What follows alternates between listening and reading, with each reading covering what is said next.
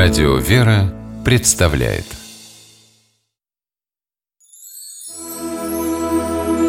Богослужебные песнопения православного храма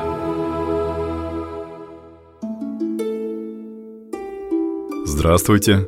С вами Федор Тарасов. Событие, которое легло в основу праздника Покрова Божией Матери, произошло в Константинополе в начале X столетия. В те времена столица Византии оказалась перед угрозой захвата иноплеменниками. По одной из версий, ими были сарацины, то есть арабы-мусульмане. По другой, Константинополь осадили наши предки-славяне. Нападение случилось в неблагоприятный для греков момент, когда основная часть византийского войска находилась в походе. В результате столица оказалась в осаде и готовилась отразить штурм при помощи довольно скудных ресурсов. Многие жители Константинополя, понимая всю тяжесть своего положения, в те дни старались чаще бывать в храме, молясь Богу об избавлении от захватчиков. В особенности горячо обращались византийцы к Пресвятой Богородице. В ее честь в древней Влахернской церкви совершалось непрестанное богослужение. Среди молившихся во Влахерне был юродивый Андрей, человек, притворявшийся сумасшедшим – и терпевший насмешки ради достижения смирения. Святому Андрею дано было увидеть Богородицу, снявшую с головы плат и как бы покрывшую им Константинополь. Захватчики тоже созерцали чудо, но если Андрея оно вдохновило, обрадовало, то неприятелей вид Богоматери ужаснул.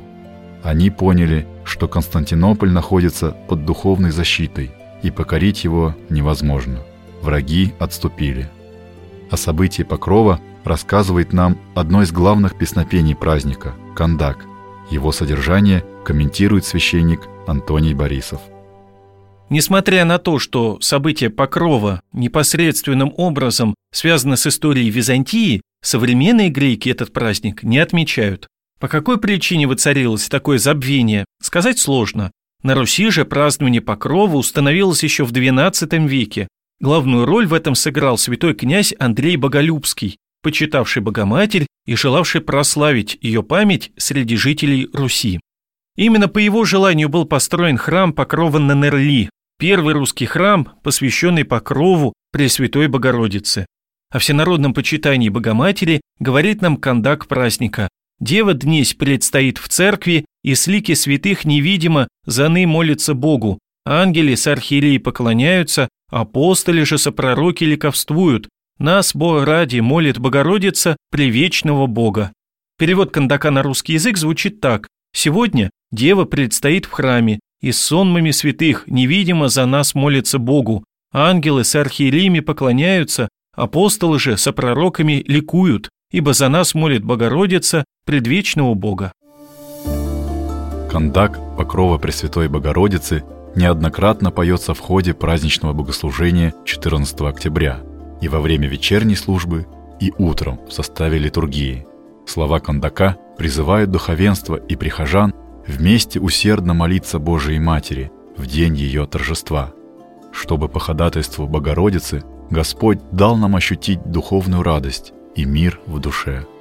Послушаем молитвословие в исполнении объединенного хора Свято-Троицкой Сергиевой Лавры и московских духовных школ.